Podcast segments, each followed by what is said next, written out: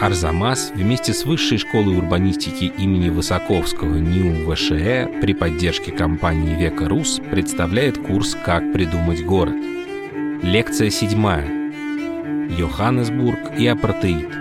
Рассказывает Дарья Зеленова. Начать свою лекцию я хотела бы с одной очень важной мысли. Апартеид или апартхейд что означает с разделение, стал логическим продолжением политики сегрегации, начатой колонистами на территории Южной Африки с момента первого европейского заселения в 1652 году. Важно понимать, что до установления режима апартеида в 1948 году Южноафриканский союз представлял собой государство переселенческого колониализма. Это такой тип колониализма, который выживает за счет расширения жизненного пространства самих колонистов в ущерб автохтонным коренным народам.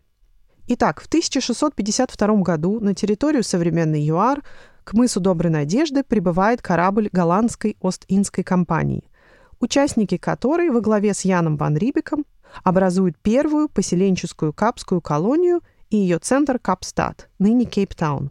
Потомки голландских переселенцев создают свое поселение, вступая в конфликт с местными народами банту. Их именуют африканеры. Африканеры говорят на видоизмененном голландском, занимаются земледелием, проповедуют кальвинизм. Через полвека в Капскую колонию приплывают англичане и начинают довольно активно устанавливать там свое присутствие. В череде захватнических войн, кульминацией которых стали две англобурские войны, англичане отвоевывают себе право стать частью новой политической и экономической элиты и образуют в 1910 году Южноафриканский союз, государство-доминион в составе Британской империи.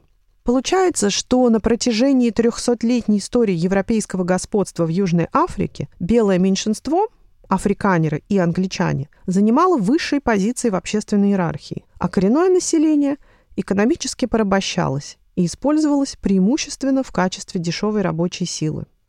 Именно об этом говорил главный идеолог апартеида, кальвинистский проповедник Малан.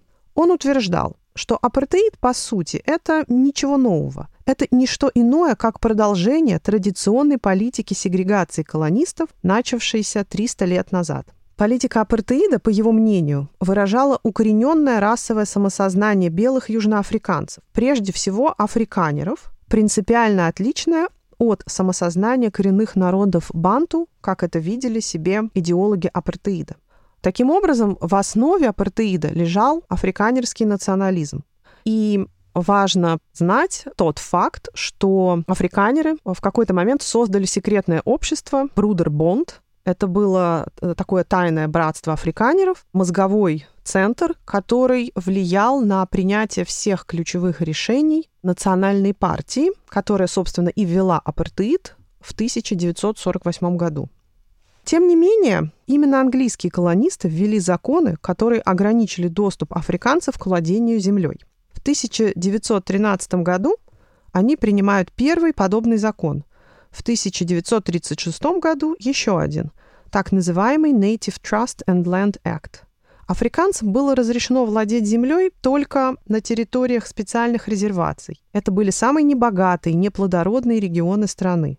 В результате колониальной политики белое меньшинство, составлявшее примерно 15% населения, на момент падения режима апартеида в 1994 году владело примерно 87% всех земель в стране.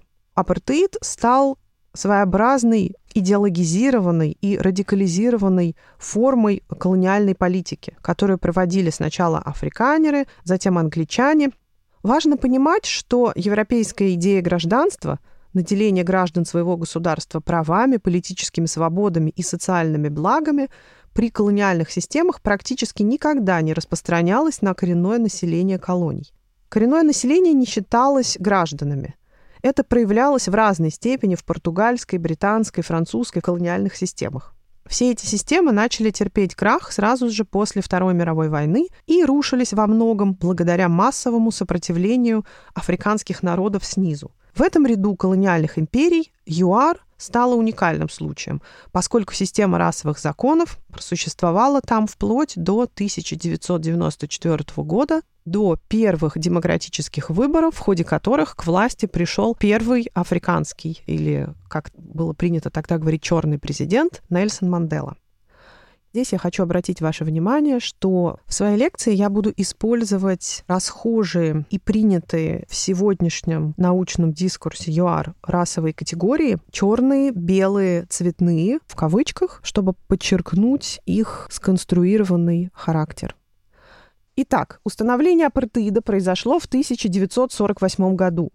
Чтобы рассказать о том, как развивался и жил главный экономический центр ЮАР, Йоханнесбург, необходимо понимать, что из себя представлял апартеид как политическая и экономическая система. В 1948 году на выборах в которых тогда принимало участие только белое население, к власти приходит крайняя правая африканерская национальная партия, продержавшаяся у власти с 1948 по 1994 год.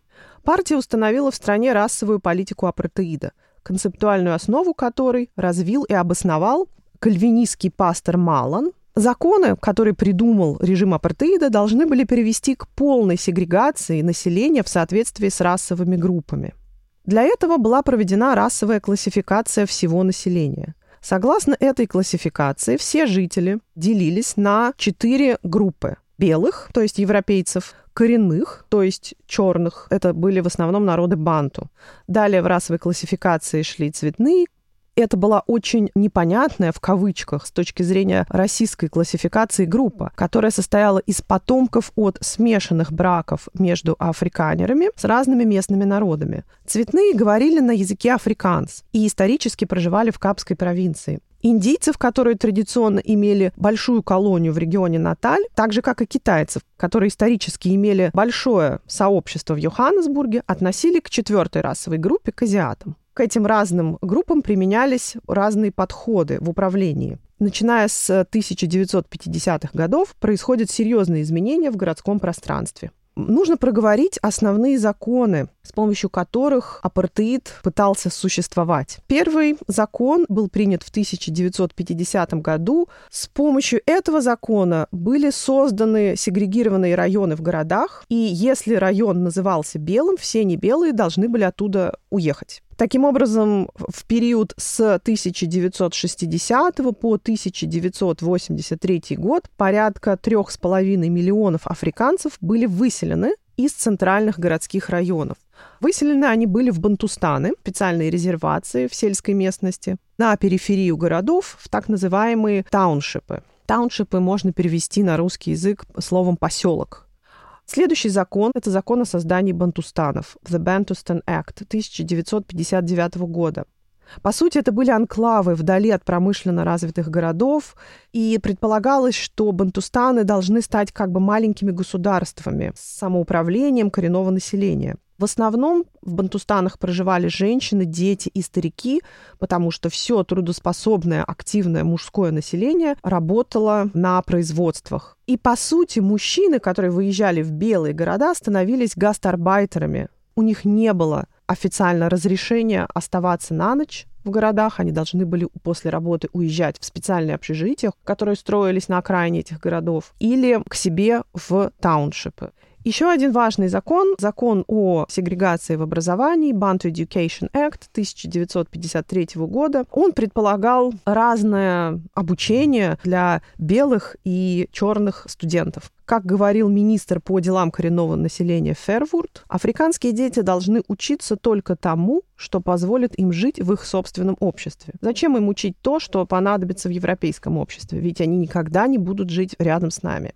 Естественно, что все эти жесткие расовые законы встречали волны сопротивления причем как в среде так называемых черных, так и в среде цветных. Но и не только. Надо сказать о том, что в среде белых благополучных горожан формировались группы, недовольные такой расовой политикой. Например, в 1955 году в Йоханнесбурге шестеро женщин из среднего класса создали общественную организацию Black Sash. Она выступала против жестких расовых практик апартеида и впоследствии создала адвокатскую контору по защите прав небелого населения. Естественно, на международном уровне апартеид вызвал резкое осуждение, прежде всего со стороны социалистических стран и СССР, а также со стороны ряда прогрессивных левых политических партий в Западной Европе. И в 1961 году Южноафриканский союз выходит из Содружества наций и становится полностью независимым государством. Южноафриканская республика, или, как мы ее знаем сегодня, ЮАР. ЮАР восстановила свое членство в Содружестве только в 1994 году после ликвидации системы апартеида.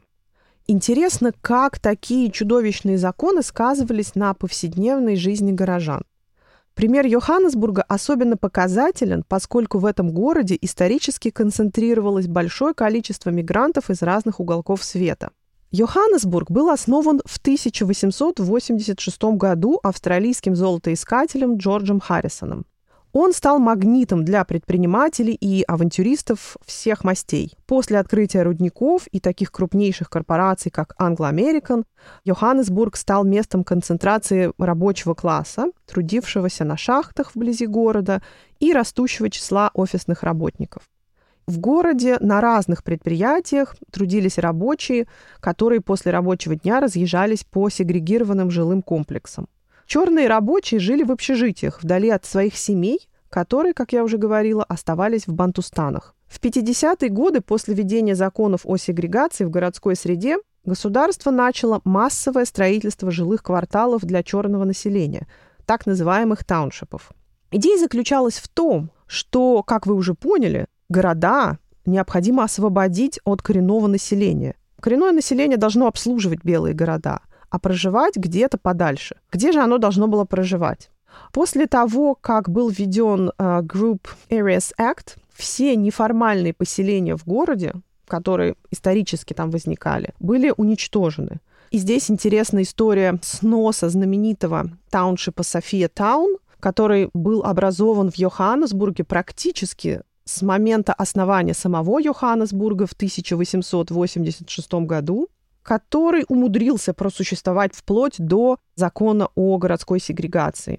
Таким образом, все цветное и черное население предполагалось переселить в компактные жилые массивы на периферии Йоханнесбурга. Одним из самых известных жилых массивов является на сегодняшний день комплекс Соуэто, который был создан в начале 50-х годов, как раз во времена расцвета, можно сказать, апартеида, Создавая серию экспериментальных проектов массового типового жилья, архитекторы, работавшие в Южной Африке и, в частности, Колдервуд, использовали классические модернистские идеи. Колдервуд был студентом университета Витватерсранд, архитектурного факультета, и в своих работах Колдервуд цитировал основополагающие работы Патрика Гедеса и Льюиса Мамфорда – в своем подходе он подчеркивает важность социологических исследований для понимания изменений в урбанизации. Несмотря на ссылку Калдервуда на необходимость социальных исследований, он указывает, что, к сожалению, в ЮАР информации касательно пожеланий и предпочтений черного населения просто не существует. И отсутствие социальных данных о том, как живут и чего хотят африканцы, позволило планировщикам пойти по рациональному методу с его упором на технические решения, чтобы минимализировать расходы. Колдервуд разработал типовой проект четырехкомнатного дома площадью 40 квадратных метров, который лег в основу знаменитого жилого комплекса Сауэто. В народе эти э, домики получили название спичечных коробок – matchboxes. При проектировании тауншипов были установлены минимальные жилищные стандарты, принятые правительством и жилищными властями для воспроизведения тысячами по всей Южной Африке в течение трех десятилетий, начиная с 1950-х годов и заканчивая 80-ми. Интересно, что в духе идеи Ле Корбузье, на которого также ссылался Колдервуд в своих работах, каждый домик должен был иметь свой придомовой садик, чтобы пространство тауншипа не выглядело скучным. Еще интересный сдвиг происходит относительно идей домовладения. Ведь апартеид запрещал иметь в собственности дома коренному населению. И даже в тауншипах африканцы цветные не могли выкупать дома до определенного момента. После 1976 года, после знаменитого восстания школьников в Сауэто, Восстание закончилось убийством более сотни демонстрантов и вызвало огромный резонанс в мире. После этого режим апартеида решил пойти на ряд уступок. И в том числе в Сауэто в 1978 году разрешилось выкупать дома в собственность. Какая была идея в основе этого решения? Как полагали государственные деятели апартеида, частная собственность с национальной точки зрения являлась одним из главных оплотов против идей коммунизма и других социальных недугов. Иными словами, дав возможность благосостоятельным африканцам выкупать дома в собственность, правительство апартеида полагало, что таким образом оно будет способствовать формированию среднего класса и э, будет сдерживать протестные настроения, которые существовали в Сауэту. Конечно, необходимо понимать, что Сауэто, как и другие тауншипы, построенные во времена апартеида, несмотря на красивый план Колдервуда, были очень отсталыми с точки зрения городской инфраструктуры местами. Далеко не везде было электричество, не везде была канализация, школы, больницы были плохо оснащены и так далее, и так далее. Таким образом, Йоханнесбург был окружен с юго-запада вот этим конгломератом тауншипов, которые назывались Соуэто. На самом деле это целый конгломерат тауншипов. Соуэто существует до сих пор, и там проживает более миллиона человек. Конечно, сейчас Соуэто выглядит совершенно по-другому. Там построены хорошие дороги, проведено электричество, существуют части Соуэто, в которых живут очень благополучные африканцы, существуют менее благополучные районы. Но в целом этот тауншип выглядит сегодня гораздо более оптимистичнее, чем он выглядел в 50-е, 60-е и 70-е годы. Что же происходило в центре Йоханнесбурга? Удалось ли архитекторам апартеида реализовать свой безумный план по, скажем так, сохранению этнической э, гомогенности это очень интересно, потому что по их замыслу в городах всей инфраструктурой должно было пользоваться привилегированное белое население. Здесь я хотела бы процитировать, как вспоминает свое пребывание в Йоханнесбурге в начале 70-х годов французская журналистка Ани Франкос. Всю первую половину дня я разгуливаю по улицам Йоханнесбурга, по сравнению с которыми самые большие африканские столицы кажутся глухими деревушками. Всюду бетон, прямые строго распланированные улицы, сверкающие неоном витрины, огромные рекламные щиты. В центре города царит необычайное оживление. Здесь расположены административные учреждения, банки, представительства международных компаний и большие магазины. Всюду полно кофеин, точно таких, как в Лондоне. Чаще всего их содержат итальянцы и греки, эмигрировавшие из Египта. Много американских и английских машин. Они протискиваются между двухэтажными красными автобусами, напоминающими о том, что совсем недавно Южная Африка была доминионом английского королевства. В основном толпа состоит из белых, но во время ланча мне приходилось наблюдать любопытнейшее явление. Улица словно меняет окраску.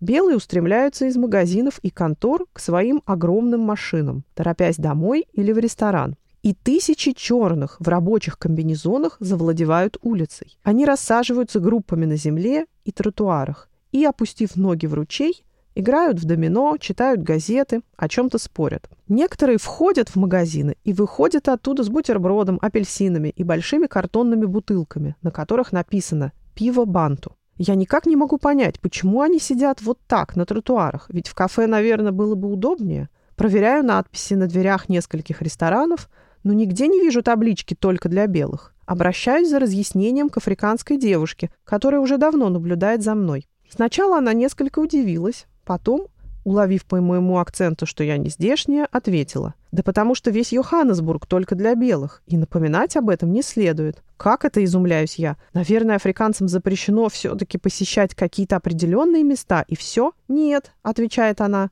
Для нас в Йоханнесбурге вообще нет места. Нет ни ресторанов, ни кино, ни столовых. Это белая зона. За нарушение городского закона о раздельном пользовании общественными зонами полагался штраф, тюремное заключение до трех лет, штраф в несколько сотен фунтов или 10 ударов плетьми, а то и два наказания сразу. В период расцвета апартеида в 50-60-е годы городские власти Йоханнесбурга благоустраивают центральные районы города. И я бы хотела выделить два района, которые интересны своей потрясающей историей. Они были основаны до апартеида, практически с началом основания Йоханнесбурга, как мигрантские кварталы.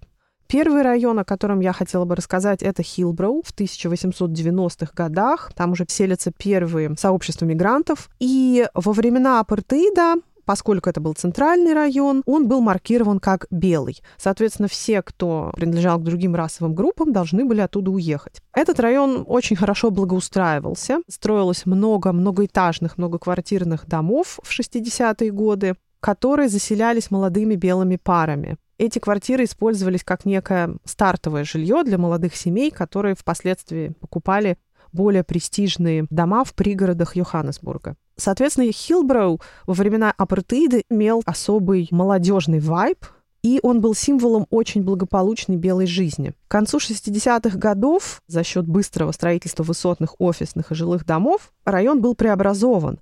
Но в 70-е годы Хилброу становится местом концентрации белого гей-сообщества Йоханнесбурга. Первые клиники для лечения ВИЧ-инфицированных появились в Хилброу. И когда молодежь уезжала, квартиры выкупали молодые гей-пары. После того, как постепенно был режимом апартеида отменен печально известный Group Areas Act, закон о сегрегации городского пространства. Он в 80-е годы отменяется, потому что режим апартеида понимает уже свою несостоятельность. В тауншипах постоянно идут протесты, бунты и так далее. И начинается политика послабления уступок. В 80-е годы в Хилброу заезжают индийцы и цветные. То есть за некоторыми районами перестает закрепляться расово маркированная категория «белый район». И Хилброу становится одним из первых районов в 80-е годы, куда прибывают иноэтничные группы. Район становится более мультикультурным, и он быстро меняется. Вместе с тем нужно понимать, что режим апартеида ослаб не только благодаря протесту африканцев снизу, хотя, конечно, это было очень важной силой, но и в том числе благодаря экономическому кризису, который разразился в конце 70-х годов, у режима оказывалось все меньше и меньше денег. И благоустраивать городскую среду в центре города было невозможно в тех объемах, которых это делалось, скажем, в 60-е годы. И к началу 90-х Хилброу приходит в упадок. Еще один подобный центральный район Йоханнесбурга основанный тоже очень интересно, как мигрантский анклав, сразу же после основания города. Это Йоувилл. Йоувилл считается одним из самых старых районов Йоханнесбурга. И точно так же, как и Хилброу, исторически он был заселен мигрантами. В основном это были евреи и белые южноафриканцы. И Йовил был таким центром богемной культурной жизни. Там было много разных литературных кафе, много ночных клубов, очень интересные рестораны были и так далее. Но точно так же, как и Хилброу, э, в Йовеле происходили изменения. Оттуда постоянно выезжали и приезжали разные группы мигрантов. И в какой-то момент некогда благополучный район превратился тоже в район запустения, как и Хилброу. Произошло это, как я уже сказала, вследствие экономического кризиса из-за общего упадка центральной части города государство фактически прекратило обслуживать многоквартирные дома, которые располагались в Хилброу, и прекратила обслуживать в должной степени домики в Йовеле, потому что Йовел состоял не из высотной застройки, а из одноэтажных колониальных домиков. И, естественно, цены на жилье в этих районах упали, и это стало привлекать менее благополучные группы горожан. Но я ни в коем случае не хочу, чтобы это истолковывалось как следствие выхода белого населения из центральных районов. Это неверная логика. Нужно очень хорошо понимать структуру апартеида и какие законы были когда отменены, и какое финансирование вносилось в те благополучные районы центрального Йоханнесбурга, скажем, в 60-е годы, и почему это финансирование прекратилось в 80-е годы. Таким образом, как оказалось, при помощи технических методов решить социальные проблемы в городе невозможно. Задумав благоустроенное жилье для отдельных расовых групп и наделив его жителей правом собственности, режим апартеида проводил вместе с тем жесткую российскую политику. И эта политика на долгие годы укрепила пространственное неравенство Йоханнесбурга. Сегодня, если вы приедете в Йоханнесбург, вам станет очевидно, что эта география апартеида не преодолена, хотя сегодня она имеет скорее классовое измерение, чем расовое. Над курсом работали редактор Ирина Костарева, расшифровщик Кирилл Гликман, фактчекеры Максим Колопотин, Анна Демяненко и Полина Семенова, звукорежиссеры Наталья и Антон Зачесовы, выпускающий редактор Виктория Малютина-Лукашина. Благодарим за помощь с записью лекций Василия Гатова, Василия Сумина, Сергея Карышева и студию «Резонант Артс». Титры читал Мика Голубовский. Кроме того, на сайте arzamas.academy вы можете прочитать о городских легендах, городах-утопиях и фильмах, в которых город играет главную роль. Угадать, что видели из своего окна Цветаева и Летов, и узнать, в каком городе вам надо жить. Курс подготовлен вместе с Высшей школой урбанистики имени Высоковского НИУ ВШЭ при поддержке компании «Века Рус» в рамках празднования десятилетия школы.